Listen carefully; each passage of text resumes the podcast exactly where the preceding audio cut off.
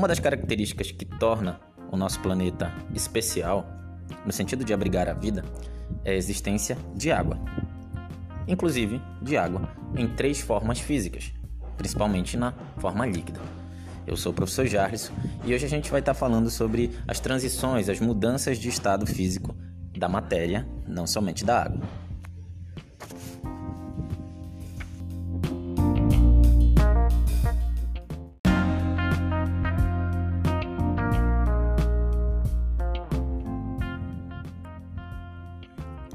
Naturalmente, a matéria vai ocorrer em quatro estados físicos. Naturalmente, existem estados também artificiais e estados teóricos. A gente vai falar dos quatro estados físicos presentes no universo.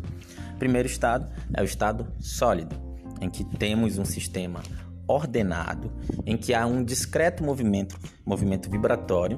É, o estado sólido ele tem uma forma e um volume constantes, fixos, e ele não vai sofrer compressão. Ele vai sofrer, na verdade, mais uma compressão que é chamada de infinitesimal, muito pequena, não, não vamos nem perceber isso.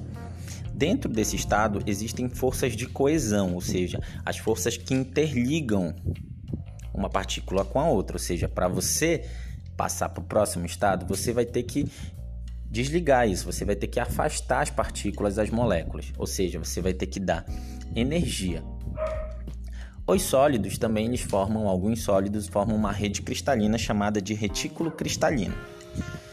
O estado líquido já existe uma certa liberdade de movimentação, então você deu energia para que esses, essas moléculas se afastassem e se movimentassem. É, pensa no estado sólido como pessoas enclausuradas dentro de um elevador, 10 pessoas, e no estado líquido como essas pessoas foram liberadas dentro de um corredor. Então elas se movimentam, mas elas ainda estão ali, próximas. Elas estão coesas. No estado líquido existe coesão. No estado líquido também ele assume a, a forma do recipiente e apresenta um volume constante. Além disso, os líquidos têm uma característica chamada de viscosidade. A viscosidade ela é a resistência que um fluido, que um líquido tem ao escoamento. Então, por exemplo, se você pega o mel e pega a água, vamos usar a água como exemplo. Qual é o que, se você jogar, né? Você virar um, um, pote de mel, um pote com água, recipiente com mel, um recipiente com água. Qual é o que vai escoar mais lentamente? É o mel. Então, ele tem uma maior viscosidade e a água uma menor viscosidade. Isso está relacionado ao tamanho das moléculas do mel. Elas são mais difíceis de passar uma por cima da outra. Já as moléculas de água não, elas são moléculas é, menores.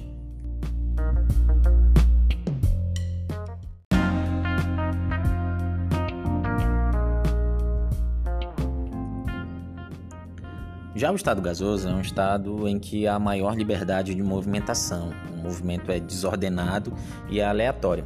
Justamente porque o estado líquido ele, ele ganhou energia. Então você absorveu energia. E é como se aquelas pessoas que estavam no é, corredor, elas fossem liberadas para a cidade. Então, estado sólido, as pessoas estão dentro do elevador. Estado líquido, as pessoas foram liberadas no corredor. Elas estão fixas ali, elas, elas têm certa coesão. Já o estado gasoso, essas pessoas foram liberadas na cidade. Então, não existe a coesão. Então, os gases eles podem assumir qualquer volume, qualquer forma. Isso vai depender do recipiente em que eles estão presentes. Gases exercem pressão sobre a superfície dos, dos, recipientes em que eles estão, dos sistemas em que eles estão, estão. Isso a gente pode perceber num balão. Quando o balão, a gente enche um balão, é, aquele formato do balão nada mais é do que a pressão exercida pelos gases na superfície, na, na superfície interna do balão. Gases podem ser comprimidos e também podem ser expandidos.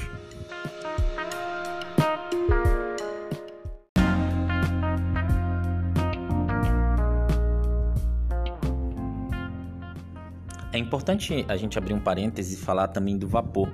O, o, vapor ele é como se fosse um estado intermediário, mas nem todos os materiais podem ser classificados como vapor. Então, a água, vamos vou dar logo um exemplo antes de dar o conceito. A água na Terra ela se apresenta no estado de vapor. O oxigênio na Terra ele se apresenta no estado gasoso.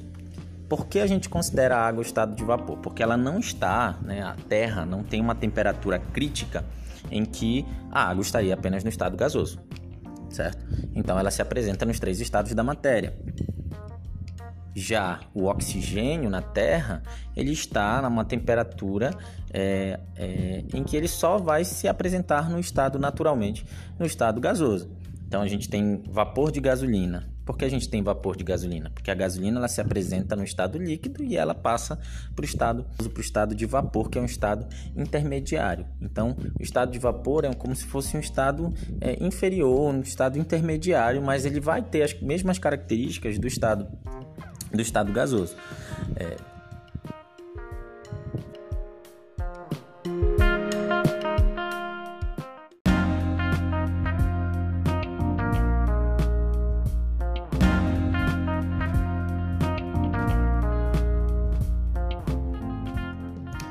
O estado de plasma, é, primeiro ponto é que é o estado mais comum no universo, e, em massa e, e em volume. É, é, o estado da matéria que se apresenta nas, nas estrelas. É, então, o que seria ele? Seria um, um estado gasoso ionizado. É necessário uma alta energia para se chegar a esse estado. Então, os átomos e os íons eles estariam em uma fase gasosa de alta energia com partículas carregadas positivamente e negativamente. Então, o aquecimento de um gás ele vai provocar a dissociação, a quebra, a clivagem das ligações moleculares.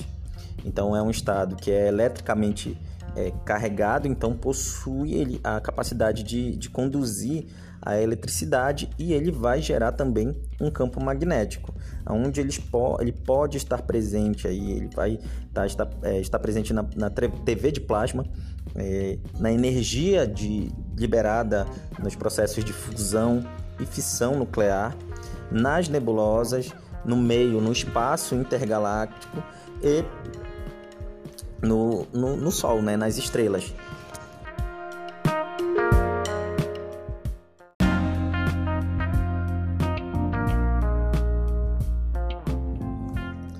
estados artificiais, estados previstos, né, estados é, é, não naturais.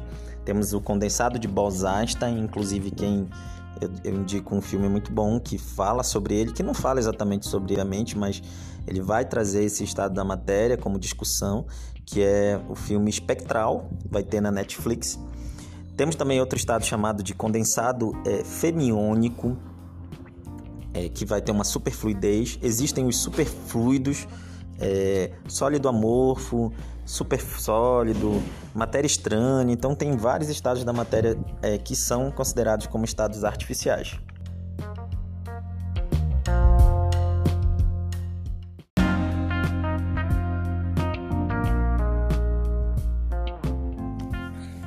Para finalizar, então, o episódio de hoje, a gente vai falar sobre as mudanças, os nomes das mudanças de, de estado físico. E é importante é, considerar, gente, que isso é, uma, é o alfabeto científico em, em termos de química básico. Todo estudante deve saber. Então, ele vai aparecer nas provas de vestibulares possivelmente. Então, é uma base científica que todo aluno deve dominar, certo? É, não só, né, obviamente, para vestibular, mas para até bater um papo, para até entender um filme de, de ficção científica. Então, também é importante vocês considerarem que todas essas mudanças são processos de transformação físicos e não químicos, certo? Porque só muda a aglomeração que a matéria se encontra.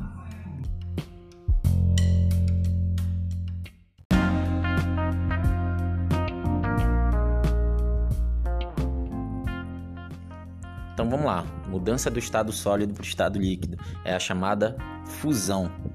Mudança do estado líquido para o estado gasoso é a chamada vaporização, que acontece de três formas, que é a evaporação, que é um processo lento e acontece na superfície do líquido, o processo de ebulição, que é um processo mais acelerado e ocorre em toda a extensão do material, e o processo de calefação, que é um processo instantâneo.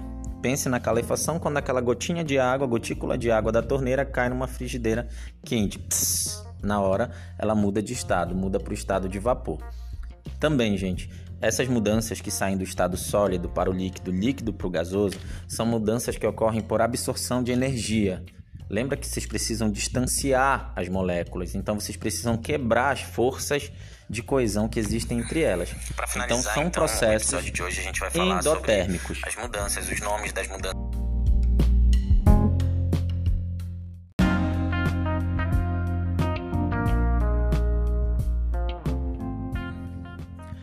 Voltando agora, mudança do estado gasoso para o estado líquido. É a chamada condensação ou liquefação, que há uma diferença. A condensação ela ocorre quando o vapor, o gás, ele é resfriado e aí você transforma ele para o estado líquido. Já a liquefação é quando essa mudança se dá devido ao aumento da pressão.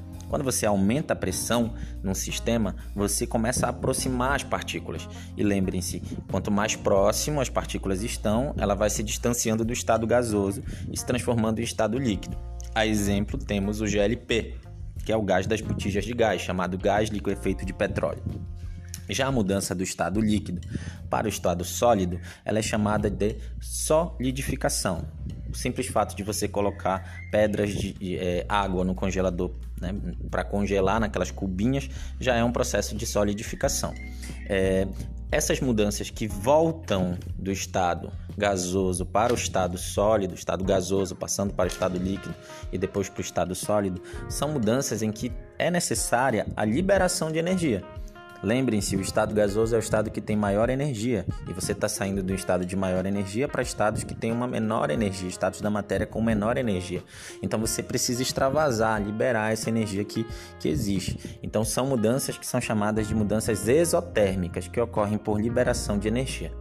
Mudou do estado sólido para o estado gasoso ou estado gasoso para o estado sólido, temos a, as mudanças chamadas de sublimação e ressublimação. Espero ter ajudado, espero que vocês tenham lembrado desses conceitos. É... E é isso, até a próxima.